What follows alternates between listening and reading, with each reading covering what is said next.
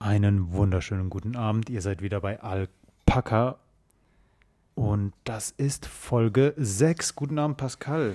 Guten Abend, Jan. Und guten Abend, liebe Zuhörer, oder guten Tag, ähm, wann auch immer ihr das hört. Oder guten Morgen, Oder guten wenn, Morgen. Ihr, wenn ihr gut ausgeschlafen seid und jetzt in die Woche startet. Die erste richtige und gute Entscheidung, uns auf jeden Fall abzuspielen. Pascal, ähm, ich, ich würde dir gerne was erzählen. Wie, oder wie war deine letzte Nacht? Meine letzte Nacht, oh, die war nicht so gut. Ich habe nicht so gut geschlafen, aber ja. Was Wie war, war deine? Wieso? Ähm, ja, keine Ahnung. Einfach nur schlechte äh, Träume gehabt. Okay. Ja.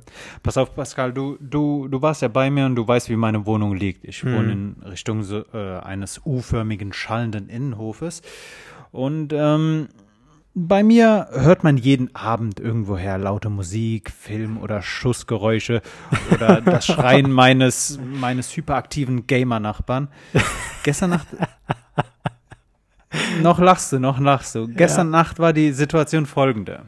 Eine Gruppe von Personen haben in ihrer Dachgeschosswohnung so laut Musik gehört, dass es auch für meine Nachbarn nicht aushaltbar war. Wie in Okay. Corona-Zeiten sind die Personen auf ihre Balkone gegangen und es wurde nicht applaudiert, sondern gebrüllt und gefordert, die Musik abzudrehen. Vergeblich. Ein Nachbar meinte, er hätte die Polizei gerufen, doch äh, man hätte ihm gesagt, Ruhestörung Samstag nachts sei kein Grund, um jemanden zu schicken. Dahingehend erstmal viele Grüße an die Alles Berliner klar. Exekutive. Ja. Scheint wohl irgend so eine deeskalierende Maßnahme zu sein, Mhm. äh, die sich mir noch nicht ganz erschlossen hat. Auf jeden Fall, ähm, irgendwann morgens kamen dann zwei Beamte, die die Tür nicht aufbekommen haben. Erinnerst du dich noch an meine Klingelanlage? Die ist ja Ja. die ein bisschen komisch, ne? So Mhm. mit Apartmentnummer und so weiter. Auf jeden Fall, ähm, einer der beiden leuchtete dann hoch an das Fenster, um auf sich aufmerksam zu machen. Das Licht wurde auch wahrgenommen, wie auch meine brüllenden Nachbarn. Denn auf dem Fensterrahmen saß immer mal wieder einer von der Truppe und hat geraucht oder so. Hm.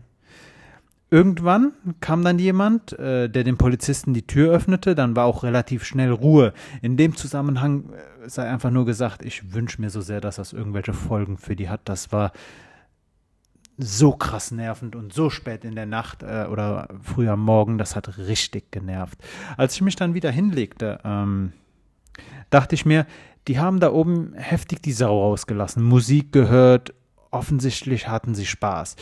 Obwohl sie manchmal aus dem Fenster blickten, die Menschen in der Nähe hörten und sahen und wussten, was abging, hat niemand irgendwie reagiert. Mhm. Ähm, und als ich dann da im Bett lag, dachte ich mir so, ist es denen irgendwie zu verdenken? Also ernsthaft, ich meine, ist es in irgendeiner Weise denen übel zu nehmen? Achtung, jetzt, jetzt kommt die, die Parallele, die ich versuche äh, zu schlagen. Können wir irgendwem einen Vorhalt machen, der sich so assi, so unsozial benimmt, so scheiße ist, wenn wir alle nicht ein Stück besser sind? Ich meine, wir hängen doch auch in unserem europäischen Loft, schauen aus dem Fenster, sehen die Menschen außerhalb, sehen die Menschen im Mittelmeer, kennen die Zustände in Moria, während wir hier Spaß haben, die Sau rauslassen, unser Leben in vollen Zügen genießen. Damit meine ich auch die griechische Bevölkerung die mit der Ankunft und Unterbringung der Flüchtenden alleingelassen wird. Ähm, auch die italienische und die spanische Bevölkerung. Diese Länder versuchen uns nicht erst seit 2015 mitzuteilen, dass die Probleme haben, die Migrations- und Flüchtlingsströme zu organisieren.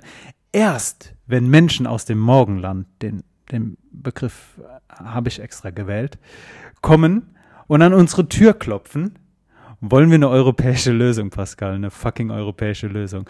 Meine Meinung dazu ist, meine Meinung dazu ist, und ich versuche mich diplomatisch auszudrücken, fick deine europäische Lösung und fick deine Union. Wir sind keine europäische Union, denn Nationen, die in einer Union sind, halten zusammen und lösen Probleme gemeinsam.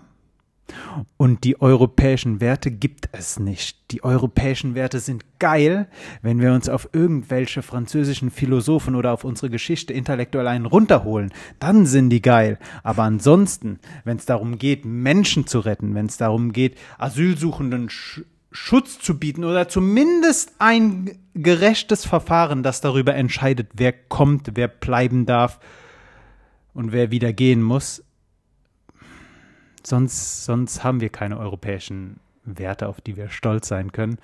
Äh, das äh, war so die Sache, die mir gestern Nacht, als ich dann endlich schlafen konnte, heute Morgen durch den Kopf gegangen ist. Ähm, du hast ja selbst Moria ins Doc geschrieben. Mhm. Ja. Die Bilder sind halt einfach krass und ähm, weißt du, viele Leute haben gesagt, äh, ist es den Leuten zu, zu, zu ist es, also das Feuer wurde gelegt und ob es jetzt zufällig ausgebrochen ist oder nicht, wenn es wirklich gelegt wurde, ist es, ist es schlimm, dass also das sieht so auf.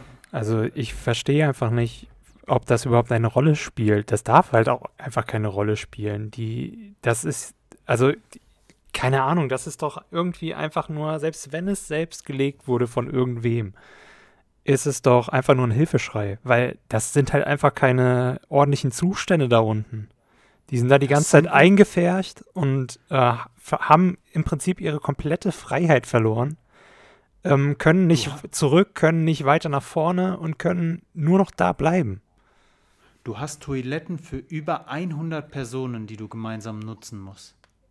Ja, ich will nicht wissen, wie das da in dem Lager generell riecht und ähm, was für Hygienezustände da generell auch ähm, herrschen, ob die irgendwie eine Möglichkeit haben, nochmal außerhalb irgendwas irgendwie sich zu waschen und sei es ja nur im Fluss oder so. Keine Ahnung, oder halt im Meer. Obwohl das halt auch dumm ist mit Salzwasser, wenn ich da gerade dran denke. Aber ja. Safe, safe. Auf jeden Fall, ähm, das weiß ich nicht. Wir wir posten hier unser tolles äh, Leben ins Internet und keulen uns da drauf, wie gut unsere Wirtschaft läuft und europäische Werte hin, europäische Werte da. Ich äh, dachte mir immer, wenn ich ähm, früher mit meiner Familie mit dem Auto in die Türkei gefahren bin, dann äh, siehst du halt äh, Unterschiede innerhalb der Europäischen Union. Denn äh, sobald du Österreich verlässt äh, und dann auch in Ungarn durch bist, wenn du dann da Slowakei, Serbien, Bulgarien, wenn du durch die Länder fährst, dann siehst du halt, äh, dass die Europäische Union nicht überall gleich aussieht. Was wirklich überall gleich ist, bis auf Serbien, weil die, Serbien halt nicht in der äh, Europäischen Union ist, sind die Autobahnen. Die Autobahnen sind überall gemacht.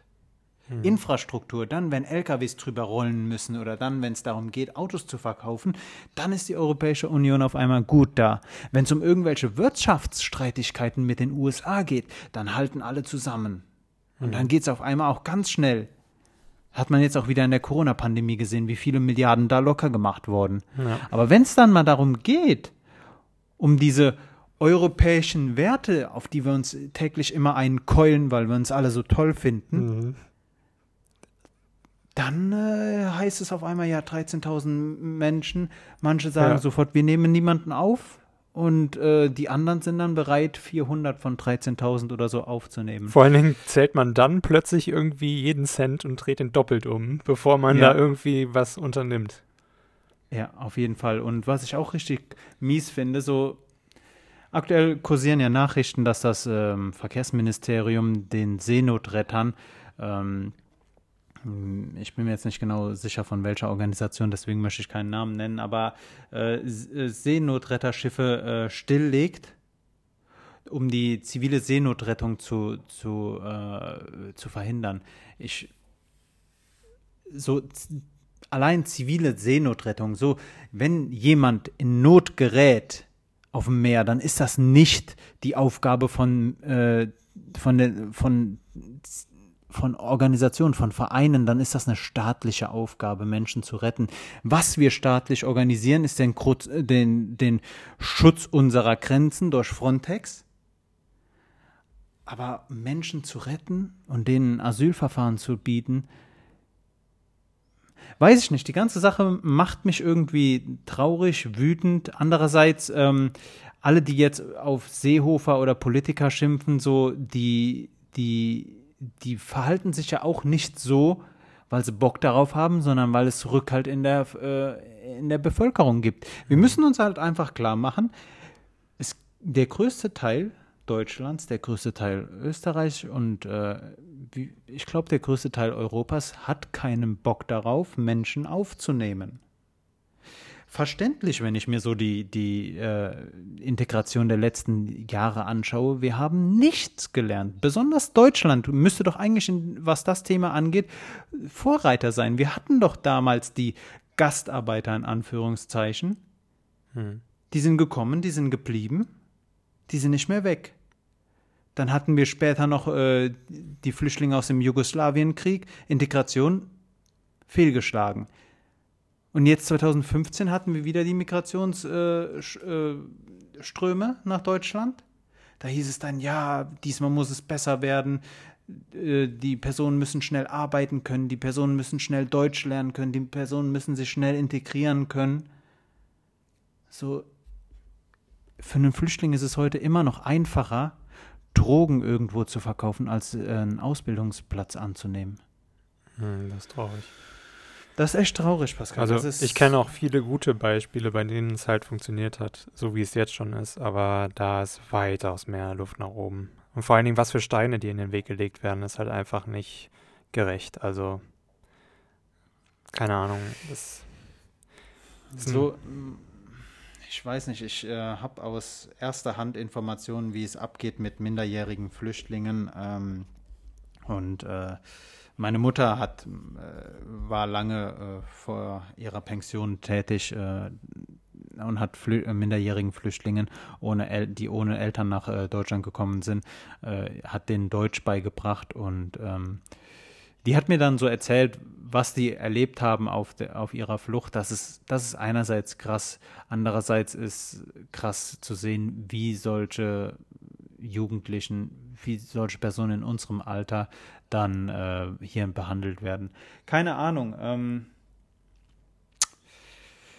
die Bilder aus Moria waren halt einfach krass. Du hast es aufs Doc mhm. geschrieben und ähm, die Diskussion danach war auch irgendwie richtig zynisch. Europäische Lösung, so es wird keine europäische Lösung geben, weil, weil es allein vier Staaten gibt, die kategorisch ausschließen, Flüchtlinge aufzunehmen. Und ähm, wie, was für ein Glück hat Deutschland, was für ein Glück hat Deutschland, dass wir keine Seegrenze haben, wo Flüchtlinge ankommen. So, es, es ja. kommt halt, es kommen halt keine schwedischen äh, Flüchtlinge an der Nordsee oder Ostsee an. Das wäre ein bisschen komisch. das wäre ein bisschen, das wäre ein bisschen komisch. Ähm, ist dann doch eher vielleicht andersrum. krass, krass. Naja, Pascal, ich weiß nicht, wie wir jetzt hier den Übergang zum nächsten Thema äh, finden, aber ähm, was steht noch auf unserer Liste? Ja, wir haben ja natürlich wieder Corona, ne? Ich meine, das ist ja kein, kein Thema, das man mal so schnell abgehakt hat. Ähm, nee, überhaupt nicht. Vor allem, da jetzt auch die Schule da, wieder anfängt. Ganz ja. kurz noch dazu. Äh, das Feuer ist ja entstanden, nachdem es hieß, die 13.000 Flüchtlinge sollten sich in Quarantäne geben, weil, mhm. weil, ähm, weil Personen aus dem Lager positiv getestet wurden. Ja. Ähm, ich, ich möchte nur ganz kurz begreifen, so, es gibt hier in Deutschland Personen, die fahren extra nach Berlin, versammeln sich mit 38.000 Personen und äh, demonstrieren in der Hauptstadt weil, äh, gegen die Corona-Maßnahmen.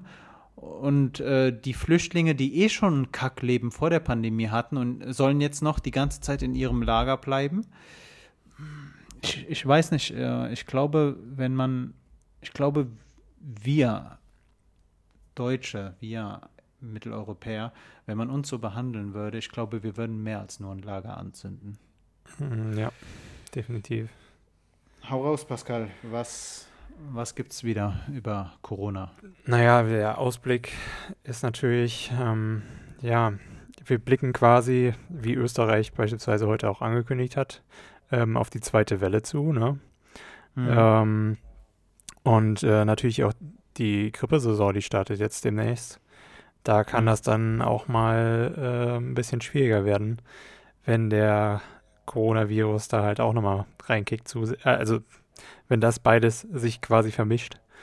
Und ähm, ja, viele sind halt eben auch besorgt und unter anderem auch eine Lehrerin, ähm, beziehungsweise mehrere Lehrerinnen bestimmt da draußen, aber eine, die hat es in die Zeit sogar geschafft, Zeit Online, und ähm, berichtet halt so, warum sie für sich beschlossen hat, nicht mehr in die Schule zu gehen, bis die Pandemie ähm, bis das Schlimmste quasi über den Berg ist.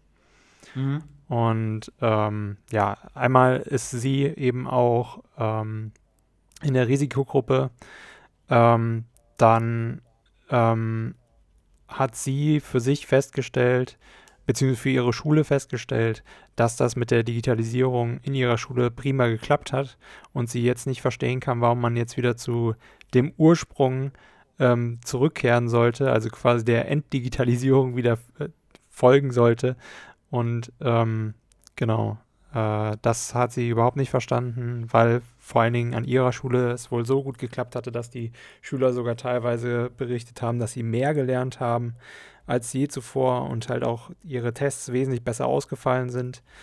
Ähm, und das nicht zwingend daran lag, dass die Lehrer mal ein Auge zugedrückt haben oder sowas, sondern es wirklich einfach ähm, eine bessere Kommunikation gab und ein besseres Lehr Lernverhältnis.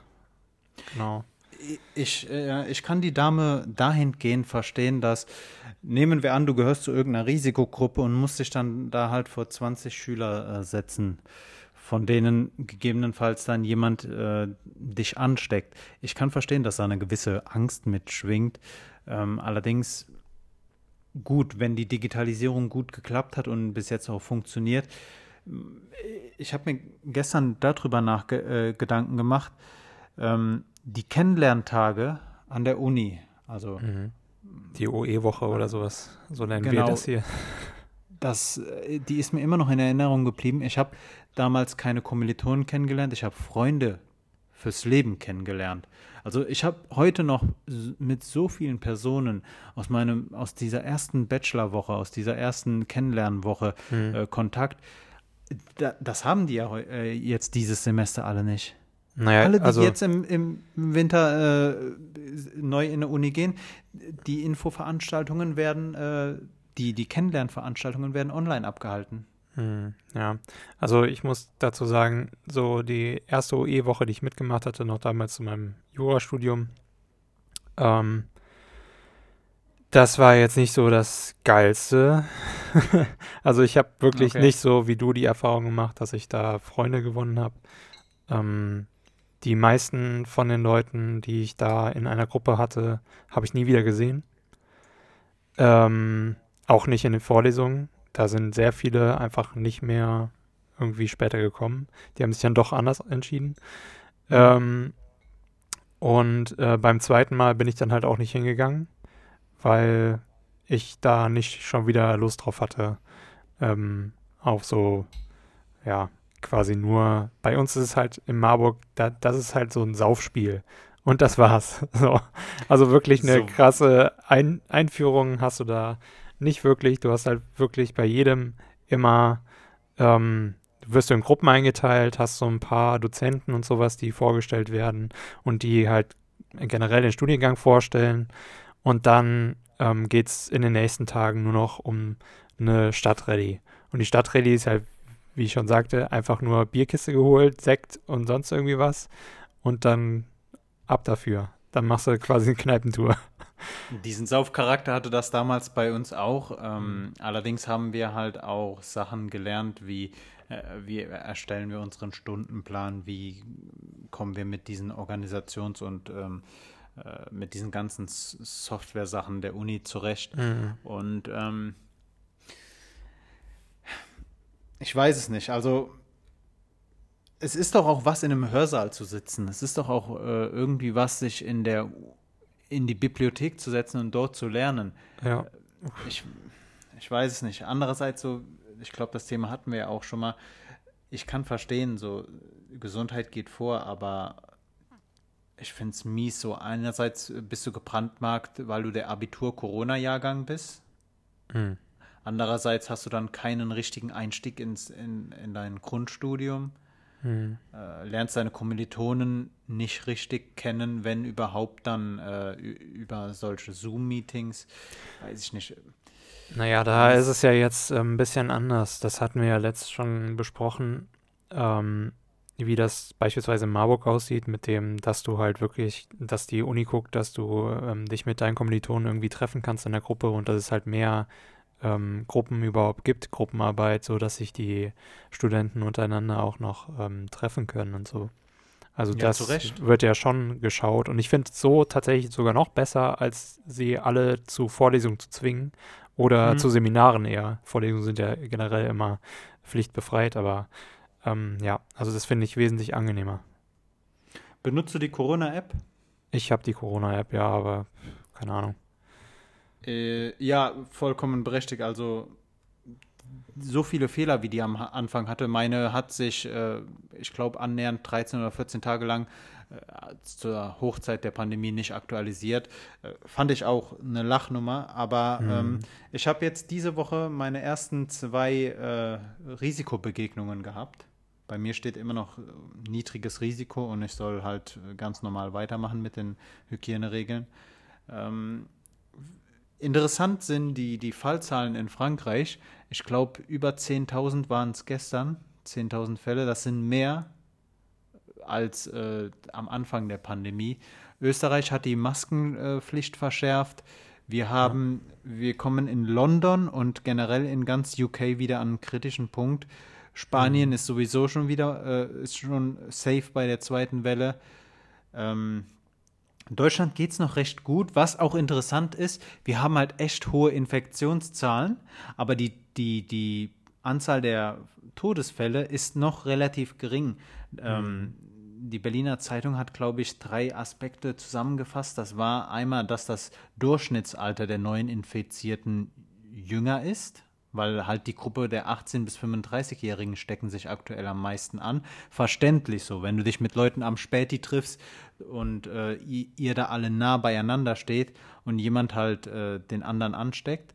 Andererseits, wir schützen unsere Risikogruppen jetzt viel besser als am Anfang der Pandemie.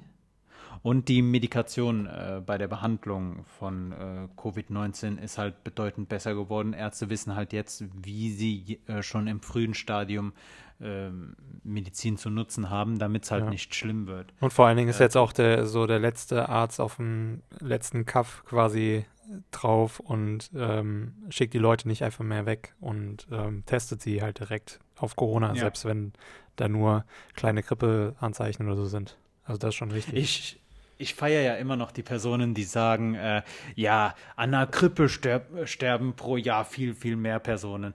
So, ich glaube, letztes Jahr waren es 22.000 Personen, die an einer Grippe gestorben sind. Das ist eine massive Zahl. Ähm, ich möchte nur ganz kurz sagen, schau mal, was wir für Maßnahmen äh, in die Wege geleitet haben, um Corona einzudämmen. Und Deutschland hat wie viel? 9000 noch was äh, Todesfälle. Solche Maßnahmen haben wir bei keiner Influenza irgendwie in die Wege geleitet. Also Corona ist bedeutend gefährlicher als ein, neu, äh, als ein aktuelles Grippevirus und ich bin gespannt, wie es aussieht, wenn wir uns wieder mehr in geschlossenen Räumen aufhalten, wenn es draußen wieder kälter wird. Ähm, ich wünsche uns allen alles Gute und ähm, bin aber auch guter Dinge und denke, dass äh, besonders Deutschland da gut durchkommt. Ähm, trotzdem keine Entwarnung und passt einfach alle auf euch auf und zieht eure fucking Masken an, ihr Nasenbären. ja. Mies finde ich es, wenn, wenn, ähm, das ist mir letztens durch den Kopf gegangen, wenn du jemanden in einem Altenheim hast und Mhm. äh, da kommt es dann zu, zu Besuchsverboten. Meine Oma war sehr lange in einem Pflegeheim und ähm, das Schönste war halt einfach für sie, wenn jemand gekommen ist und ähm, sie Besuch hatte. Das war halt immer so eine Pause für sie äh, von diesem tristen äh, Altenheim-Alltag. Finde ich, finde ich krass. Finde ich krass. Ähm, Pascal, du hast, äh, du hast gesagt, wir sprechen auch über das, äh, die, die, die Tilidin-Doku. Die, Teledin hast du ja angeguckt von ähm, ja, ja, Steuerung, habe ne? ich, habe ich, Okay. habe ich. So. Also erstmal, ähm, war es Steuerung F oder? Steuerung oder F war das. Steuerung F hat äh, eine Doku über das ähm, Schmerzmittel Tilidin, das verschreibungspflichtige Sch- Schmerzmittel Tilidin, gedreht und ähm, da kamen einige Rapper, Deutsch-Rapper, sehr schlecht weg, weil sie halt äh, in der Doku so dargestellt wurden, als äh, wären sie Treiber für den illegalen Verkauf von Tilidin. Vornehmlich Ähm, Samra und Capital Bra mit ihrem Lied Teledin. genau. Genau. Ähm, Capital Bra hat sich dann auch relativ schnell zu einem Interview bereit erklärt und ähm, hat sich dann von irgendwelchen, ähm, also hat klar gemacht, dass er nicht Treiber ähm, für Teledin sein möchte. Er möchte ja. niemanden dazu raten, die Droge zu nehmen. Droge dahingehend, wenn's ein, wenn du ein rezeptpflichtiges ähm, Medikament so, ich bin mir nicht ganz sicher, also ein verschreibungspflichtiges äh, Medikament bekommst du aus der Apotheke ja nur dann, wenn ein Arzt dich dazu autorisiert hat, es zu kaufen. Das heißt, dir ja. ein Rezept ausgestellt hat. Solltest du abseits da, äh, davon an dieses Medikament kommen, äh, wirst du ähnlich bestraft wie beim Verstoß gegen das BTMG, Betäubungsmittelgesetz. Und ähm, Tilidin ist, wie gesagt, eigentlich ein Schmerzmittel. Ich weiß, dass, ähm, dass Krebskranke das bekommen, dass Personen bekommen, bei denen die normalen Schmerzmittel nicht mehr anschlagen. Ja. Aber wenn du Tilidin etwas höher dosierst, kann es halt auch zu solchen Eupho leichten euphorisierenden äh, das musst kommen. du Das musst du tatsächlich nicht mal hochdosieren. Da reicht eine ganz normale Tablette. Ähm, ein Freund von meinem Bruder, der mhm. musste tatsächlich Tilidin nehmen, vom Arzt verschrieben, ähm, weil er ähm, eine heftige Knieverletzung hatte. Und ähm, Genau, da half quasi auch kein Ibo mehr, kein, nichts irgendwie anderes ähm, Schmerzmittelmäßiges mehr. Und äh, da hat er halt eben Tilidin bekommen und er meinte, äh, das ist einfach richtig heftiges Zeug und er, äh, er wusste, dass es halt einfach so hart abhängig machen ähm, kann, dass es halt wirklich auch nur genommen hat, wenn es wirklich nicht mehr anders ging. Mhm. Und er hat es vermieden, das zu nehmen. Und ja, also damit muss man wirklich aufpassen. Ähm, und es ist halt einfach krass, in der Doku wird ja auch erwähnt, wie die Absatzzahlen von Tilidin, nenne ich es jetzt mal, in die Höhe geschossen wurde, äh, ähm, in die Höhe geschossen ist. Ähm, genau, seit 2017, seit dem äh, genau. Kapital, ne, war es 2017 oder 2018? Also auf jeden Fall, als die Deutschrap-Szene angefangen hat, darüber zu rappen. Es war jetzt nicht nur Kapital und Samra, sondern auch noch ein ja. paar andere Rapper. Ähm, aber das ist schon bemerkenswert. Da kann man sich natürlich die Frage stellen, inwiefern motiviert solche Musik, die vorwiegend von jüngeren Hörern gehört mhm. wird, ähm, dazu auch Drogen zu nehmen. Ähm, ja, das, ich, ich meine, ich mein, da gibt es zwei Faktoren. Einmal ähm, natürlich möchten viele Jugendliche so sein wie ihre Vorbilder und das sind dann eben nun mal Rapper. Und dann ist noch ein krasserer, äh, also ein krasseres Problem tatsächlich der Algorithmus von vielen ähm, ja, Social Media Plattformen wie Instagram oder so. Wenn du so viel immer nach Teledin schaust und sowas und gerade das Drogenmilieu ist ja immer, kommt ja immer weiter in Instagram rein. Das ist ja nicht mehr nur auf Telegram, wo es quasi mhm. versteckt ist von der Öffentlichkeit, sondern wirklich öffentlich auf Instagram. Jeder kann es sehen und nur blinde Leute finden das nicht. Ähm, ja, der Algorithmus spuckt dir das weiterhin aus. Ne? Der weiß ja, was du haben möchtest. Und Vollkommen. für Drogendealer ist es halt einfach geil. Also die finden das natürlich mega. Die pushen dann halt auch mit solchen Liedern, ähm, ja, quasi in ihren Instagram-Feeds, dass dann eben auch die ähm, Jugendlichen das dann bei ihnen sehen, dass sie Teledin haben und verkaufen die es dann einfach. Also das ist gefundenes Fressen für die. Es ist so einfach, es ist so einfach und offen über das Internet. Du musst noch nicht mal über, irgendwie ins Dark Web oder sonst was. Nee. Du musst einfach nur die richtigen Schlagwörter in, deiner, in deinem Social Media eingeben und dann kommst du darauf. Mhm. Ja. Du brauchst kein Tor mehr, das ist richtig unnötig Safe. geworden. Mittlerweile Safe. kriegst du es überall. Du musst einfach nur noch richtig suchen auf Instagram, Facebook oder sonst wo. Du musst auch noch nicht mal Telegram, wie du gesagt hast, installiert haben. Und dann kommst du schnell daran. Also wer ja. daran kommen möchte, der wird es auch schaffen. Und ja. ich glaube da, ähm, ich weiß es nicht. Ich bin kein Experte und möchte auch jetzt nicht irgendwie irgendwem sagen, wie man dagegen vorgehen sollte, aber es ist halt echt zu einfach, an solche Sachen ranzukommen. Und ähm, ich weiß nicht, ob da vielleicht die deutsche Gesetzgebung ein bisschen mal mhm. auf den aktuellen Stand gebracht werden sollte. Ein, eine Sache, die mir äh, letztens beim Lesen aufgefallen ist, ähm, es werden ja regelmäßig die Börsen aus dem Dark Web, Dark Web ähm, hochgenommen. Mhm. Wenn deutsche Ermittlungsbehörden daran beteiligt werden, dann wird die Webseite direkt geschlossen. In mhm. den USA oder auch in den Niederlanden ist es so, dass wird die übernommen. Polizei Genau, die wird, die kann eine Zeit lang äh, die, die Börse weiterlaufen lassen und so auch dann neue Daten oder Kontaktdaten, Bestellungen oder Verkäufe registrieren. Ja. Sowas kannst du, sowas wäre halt nach dem deutschen Recht unvorstellbar. Ähm, ja, weil die Polizei sich halt hierzulande nicht ausgeben darf als eine andere Person im Prinzip. Man darf ja auch hier als Polizist die, sich nicht in Foren aufhalten und das dann gegen andere verwenden, wenn da halt genau sowas ähm, verwendet, äh, ja, benutzt wird quasi. Also wenn du auf Telegram bist und sowas als Polizist und du machst gerade Ermittlungen und sowas, darfst du im Prinzip das nicht benutzen. Du musst es von jemand anderem bekommen und es dann als Beweis verwenden. Das, genau. das ist einfach so bescheuert, diese Logik. und das du? macht halt, und das macht halt die Sache, das macht halt die Sache so unmöglich, ja. nachzuvollziehen oder irgendein Drogentaxi hochzunehmen. Weil mhm. die Chats sind halt nur auf den beiden Endgeräten gespeichert und die Polizei kann halt, also niemand der Beteiligten würde halt sagen, ich gehe jetzt gleich Drogen kaufen und treffe mich dort und dort mit meinem Dealer. Ja. Und ähm,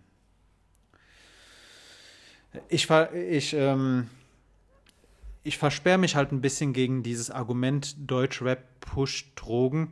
So, dann wäre dann nicht die Analogie auch, dass Rocky oder irgendwelche Actionfilme Gewalt pushen? Und dann kannst du auch gleich wieder mit dem Argument kommen, Killerspiele zwischen Amokläufer ran. Ich glaube, man sollte die Kultur davon freisprechen, irgendwie was pushen zu wollen, irgendwen mhm. zu irgendwas zu verleiten. Äh, was ich halt einfach nur denke, ist, es ist schwierig oder es ist zu einfach, an diese Substanzen dran zu kommen. Und ähm, wenn das Jugendliche schaffen, dann weiß ich nicht, dann wäre ich nicht die Person, die dazu, äh, die dazu aufruft, den Rappern irgendwelche Vorwürfe zu machen, sondern ähm, in der Doku wird ja auch gezeigt, wie einfach man drankommt. Also mit einem gefälschten Rezept und dann einfach zu einer, zu einer ähm, Apotheke, die es vorrätig hat und schwupps hast du das äh, Medikament. Mhm. Und das Krasse fand ich auch noch, dass er es nicht zurückgeben durfte. Ja, ja. also das ist auch witzig, wenn ihr das seht dann. Ähm, also wenn ihr es euch anschauen wollt, der Reporter, der eben das illegale Rezept dann benutzt, um Tilidin zu bekommen, ähm, sucht erstmal halt nach, der, nach einer richtigen ähm, Apotheke, findet dann irgendwie beim dritten Mal oder so, oder war es schon beim zweiten Mal, mhm, mhm, findet er eine Apotheke, die ihm tatsächlich dann eben Tilidin in einer riesengroßen Packung mit über 300 oder 500 ähm, Kapseln dann eben äh, zur Verfügung stellt und äh, möchte das dann wieder zurückgeben und alles aufklären, aber das geht dann irgendwie nicht. So. Also, aber das ist ein bisschen bescheuert. Macht, macht man sich nicht damit strafbar, dass man so ein gefälschtes Rezept aus dem Internet bestellt und das dann auch einreicht? Ich weiß nicht, also ich glaube, die haben sich da schon Gedanken drum gemacht. Ich denke nicht, dass die das einfach so äh, getan haben. Ich meine, die machen ja auch weitaus schlimmere Sachen, wo ich schon irgendwie sagen würde, okay, damit machst du dich auf jeden Fall irgendwie strafbar, aber mhm. es dann doch irgendwie gut geht.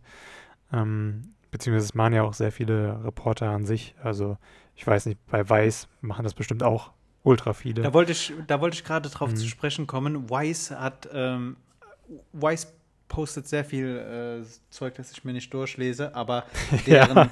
deren Reportagen über Graubereiche, über organisierte Kriminalität, über, ähm, was habe ich mir letztens durchgelesen, den Berliner äh, Zigarettenschmuggel und auch sonst irgendwie, ähm, wie man an Drogen kommt übers Internet, die machen echt gute Reportagen.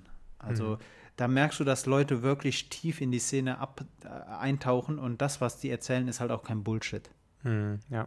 Hat mir jemand erzählt. Hat mir jemand mhm. erzählt. ähm, krass, krass. Pascal, was du hattest noch, äh, noch einen Link in unser Doc äh, eingefügt. Ähm, zum Thema Glücksspiel, oder? Glücksspiel, ja. Die, es wird ja jetzt momentan geschaut, ob man nicht irgendwie einen Gesetzesentwurf ähm, zusammen ähm, friemeln kann, damit Glücksspiel überall ähm, außerhalb von Schleswig-Holstein in der Bundesrepublik eben auch ähm, online getätigt werden darf. Denn mhm. bisher ist es halt eine sehr arge Grauzone, eigentlich illegal, aber man kann dem irgendwie nicht richtig Einheit gebieten und man möchte eben dadurch, dass man das mit ähm, ordentlichen Gesetzen ähm, komplett an die Allgemeinheit eben ähm, bringt, ja, ein bisschen mehr den Finger drauf halten können. Ob das dann später auch so funktioniert, ist natürlich wieder eine andere Sache. Und ähm, ja, also ich würde es nicht tun, ich würde es nicht äh, legalisieren. Generell Online-Glücksspiel ist einfach so eine Sache, das ist sehr, sehr gefährlich. Das ähm, ist vor allen Dingen in Anbetracht der Tatsache, dass es auch auf Twitch eine, einen riesen Hype erfährt und das mhm. eben ähm, voll für Jugendliche ähm, zu, ja, quasi ein offenes Tor ist, wie auch Drogen auf Instagram zu kaufen. Ähm, ja, ist äh, eine ganz schwierige Sache. Ähm, zwei, zwei Sachen möchte ich dazu sagen. Also erstmal, ähm, Glücksspielgesetz ist eine föderale Sache, also dafür sind die Länder zuständig und die genau. können sich halt bisher noch auf kein äh, gemeinsames Gesetz einigen. Und äh, Schleswig-Holstein äh, teilt halt trotzdem schon äh, Lizenzen aus für Online-Glücksspielbetreiber.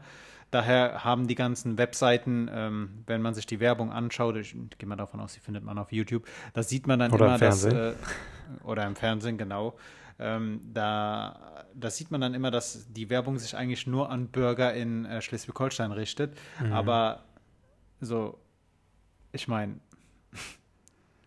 muss man ja jetzt kein Magier dafür sein, um äh, vorauszusehen oder um, um da spielen zu können, äh, gibt es halt keine großen Hürden. Ja. Ähm, du hast gesagt, du würdest es verbieten. Einerseits denke ich mir, ja, die ganze Sache ist extrem gefährlich, denn ähm, in einer Spielhalle hast du zumindest noch Personen, die sich neben dich setzen können oder du musst halt zumindest noch dein Haus verlassen und in diese Spielo gehen und ähm, dort hast du auch noch die Alterskontrolle. Die mhm. hast du halt bei einer Webseite nicht mehr. Du kaufst dir irgendwie eine Paysafe-Card und viele verlierst dann darüber dein Geld. Ich meine, wir müssen jetzt nicht ja. äh, in die Materie tief eintauchen. So, die ganzen Maschinen, die ganzen Webseiten sind darauf programmiert, Gewinn zu machen. Das heißt, irgendwer muss Geld verlieren, damit irgendwer anders es bekommt. Aber ähm, so anonym im eigenen Zimmer dann ähm, krass. Und du hast vollkommen recht.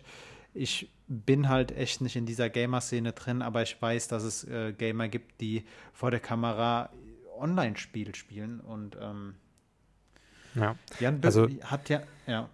Ja, was, was wolltest du mit Jan Böhmermann? Ähm, hat Jan Böhmermann nicht auch schon mal äh, so ein Handyspiel hops genommen äh, Ach so, und gezeigt? Ähm, ich weiß nicht, ob er es war, keine Ahnung. Ähm, aber bestimmt. Ähm, es gibt ja so diese Cash Royale und was weiß ich nicht alles Scheißspiele mhm. auf dem Smartphone, die sich jeder runterladen kann ohne Altersbeschränkung.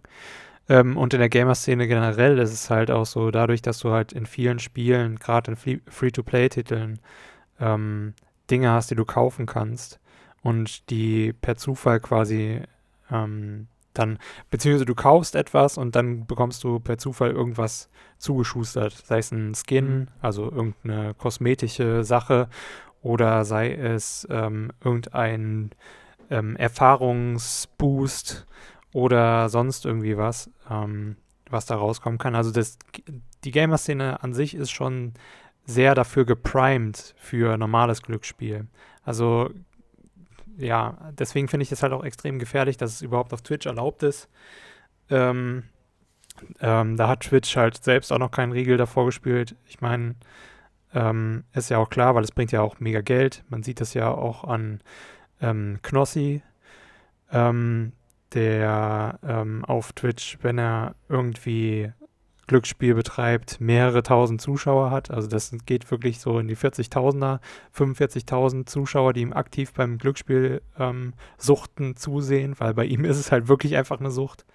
Mhm. Ähm, genau. Und ähm, fragt sich dann, wenn das komplett legalisiert wird, Montana Black hatte ja auch mal aufgehört damit, weil er dafür richtig Anschiss bekommen hatte, weil er eben ähm, in Buxtehude das nicht eigentlich machen darf. Ähm, und wenn er das dann wieder machen darf, wird er damit wieder anfangen, höchstwahrscheinlich, weil er halt eben auch so ein Fable dafür hat. Ähm, mhm. Genau, und äh, ja, du sprachst auch von Spielhallen, die finde ich tatsächlich auch nicht in Ordnung, weil Spielhallen halt, das Personal ist nicht darauf geschult, um dich quasi. Um Süchtige zu erkennen. Oh ja, um Süchtige zu erkennen und um ihnen dann zu helfen, aus der Spielung wieder rauszufinden. Wenn du das, ich, wenn du das beispielsweise im Casino machst. Ganz, und, ganz kurz, Pascal, ich, ja? ich, äh, ich möchte nur eine Sache kurz erwähnen, die mhm. ich so äh, zynisch lustig finde. Ja. Du, die Automaten sind ja darauf eingestellt, dass ein Spieler bloß äh, eine Stunde lang durchgehend spielen kann. Danach ist der Automat, glaube ich, für 30 Minuten oder wie lange gesperrt. Das Keine Ahnung. Ist die Schutz, das ist die Schutzvorkehrung die geboten wird. Weil dann gehst du wieder einfach an den nächsten Genau, dann, gehst, dann rückst du halt 30 Zentimeter an den nächsten Automaten und spielst dort weiter. So, ja. was für ein Bullshit. Ja. Was für ein Bullshit. Sorry, ich habe dich unterbrochen. Nein, alles gut. Also, du, ich verstehe sowieso nicht, warum Spielhallen generell existieren. Gut, vielleicht eine Sache verstehe ich daran, weil Casinos sind halt scheiße teuer, die anzuschaffen und das Personal ist scheiße teuer. Ähm, mhm. Aber in Casinos hast du es halt so, ähm, in Amerika weiß ich nicht, wie es ist, aber hier in Deutschland, du hast qualifiziertes Personal, das darauf achtet, dass niemand zu viele Einsätze spielt und zu hohes ähm, Risiko quasi eingeht.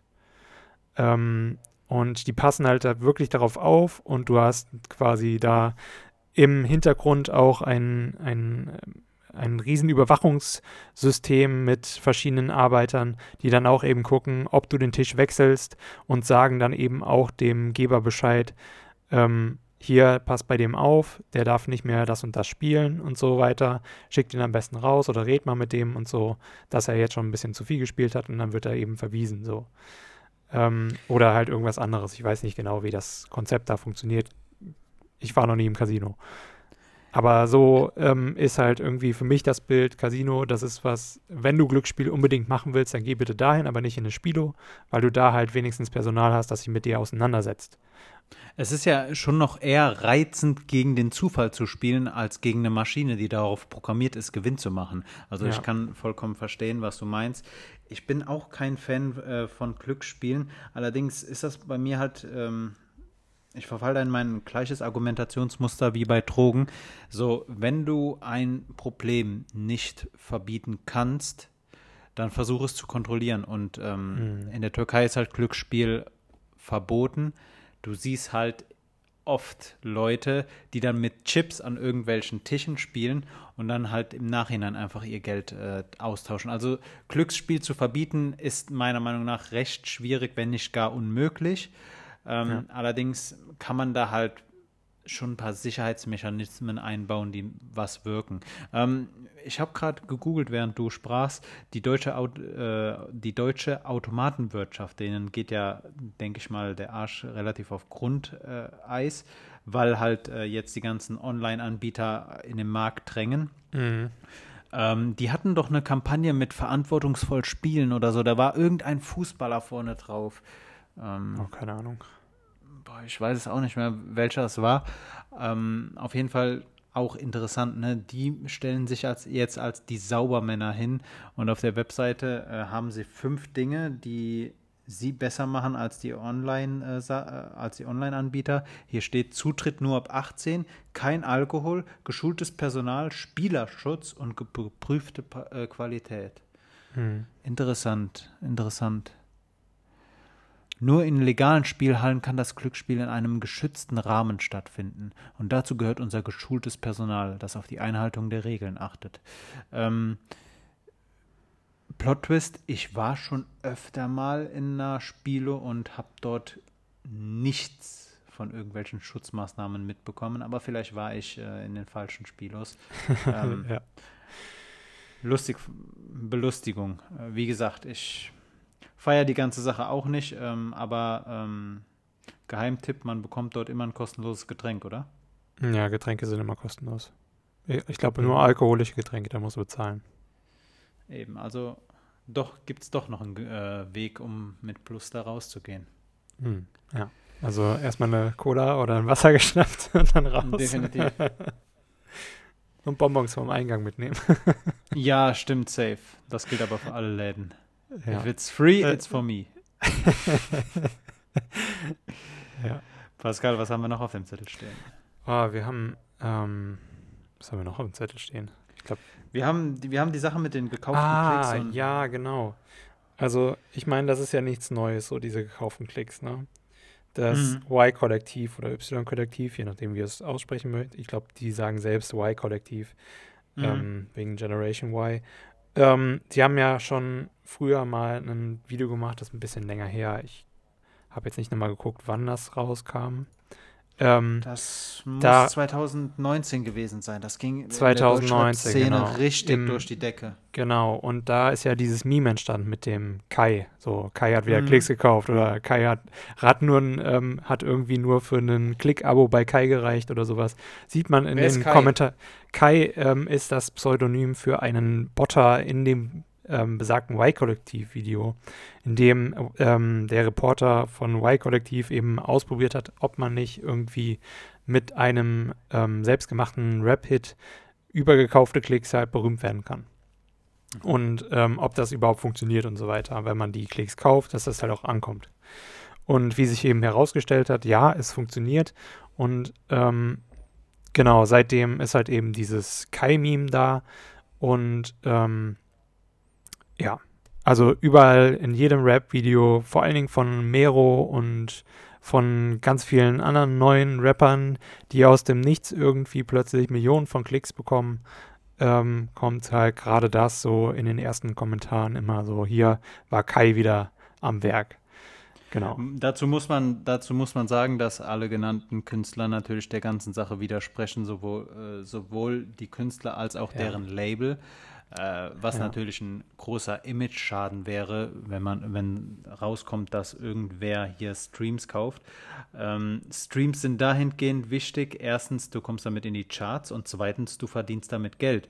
Und der Genau. zweite Aspekt ist dahingehend äh, interessant, dass ähm, ich glaube, da wird auch in der Doku darauf hingewiesen, dass man damit auch gut Geld waschen kann. So, Ja. du bezahlst halt jemanden, dass er dir die, ich glaube, bei Spotify sind es knapp 4000 Euro, die du für eine Million Streams bekommst.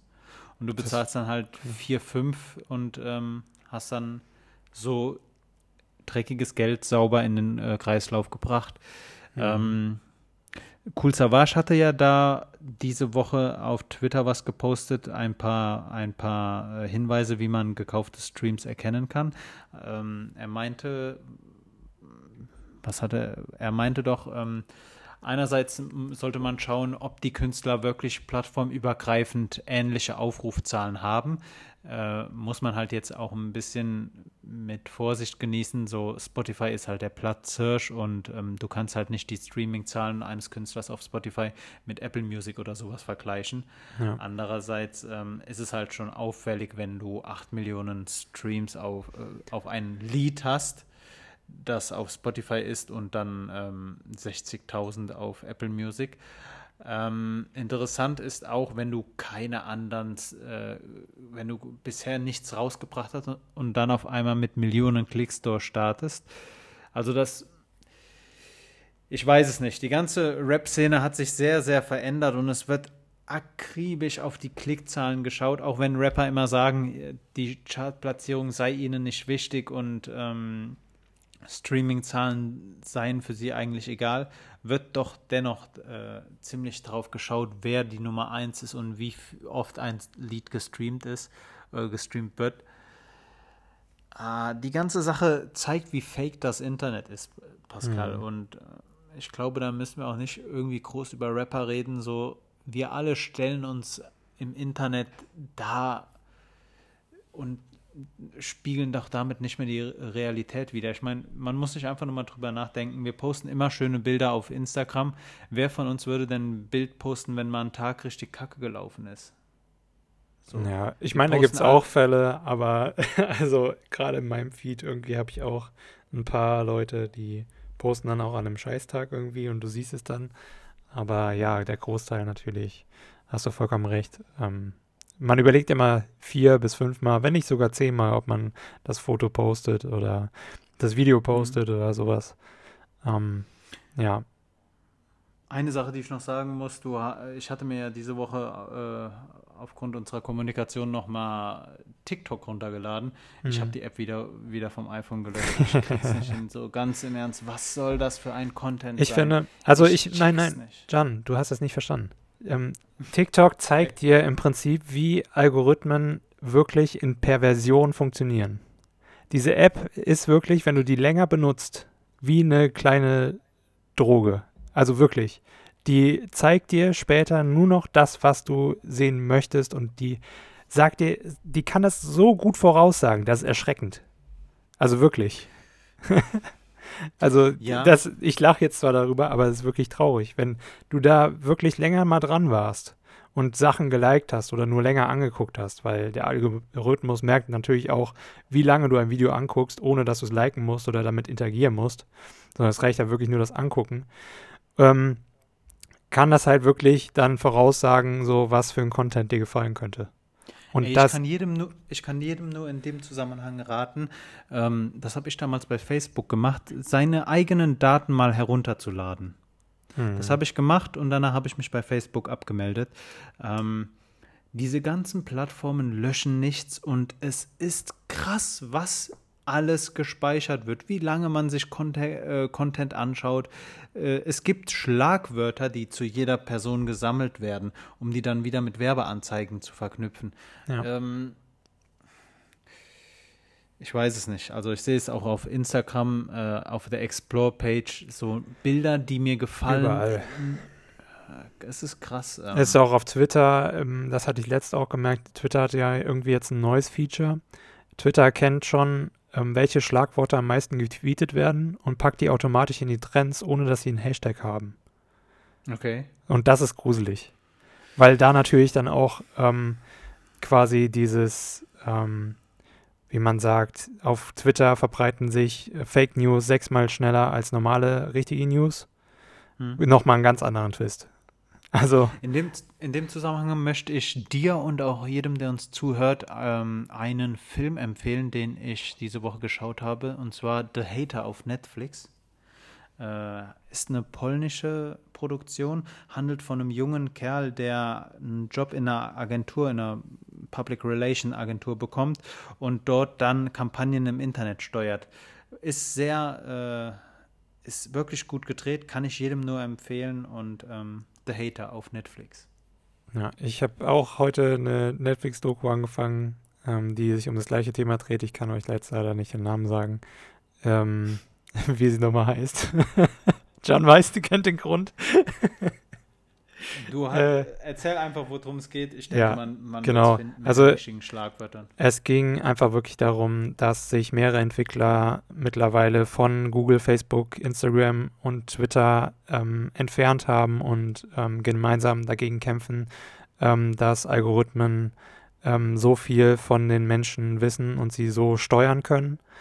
Ähm, und ja, also es geht wirklich um die Digitalisierung an sich und was für Schäden sie in, in, uns Menschen hinterlassen.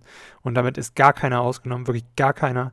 Es sei denn, du bist die ganze Zeit irgendwie unterwegs, ohne Handy, ohne alles, aber dann hörst du auch diesen Podcast nicht. Und ähm, ja, genau, also davor ist keiner gefeit. Und damit möchten wir auch den Kreis wieder schließen, euch dazu zu animieren, äh, trotz aller Warnungen uns auf den genannten sozialen Medien zu folgen. Denn genau. wir sind die Guten, wir belügen euch nicht. Äh, in dem Zusammenhang an auch vielen, vielen Dank für 66 regelmäßige Zuhörer. Ja, vielen Dank. Also es freut uns sehr. Wir, wir wachsen. Ja. Wir wachsen. Ähm, cool. Pascal, du hast die letzten Worte. Ja, also wie Jan schon sagte, folgt uns gerne, wenn ihr mehr äh, wissen wollt, ähm, beziehungsweise mehrere Folgen hören wollt, vor allen Dingen auf Spotify. Ähm, da kriegt ihr es dann, denke ich, am ehesten mit oder eben auf eurer Podcast-Plattform, von der ihr uns aus hört. Ähm, wir haben ja, also sind ja quasi überall vertreten. Und ja, Genau. Wir sind überall. An uns kommt ihr nicht vor, vorbei. An uns kommt Richtig. ihr nicht vorbei. Wir sind wie die ungeliebten Türsteher eures Lieblingsclubs. An uns kommt ihr nicht vorbei. Wir sind auf YouTube, Instagram, Twitter. Ach, wir sind einfach überall. Richtig. Wir sind überall. Damit einen guten Start in die neue Woche. Ja, macht's Euch. gut. Dir, Pascal. Bis dann. Bis dann. Ciao, ciao. Tschö.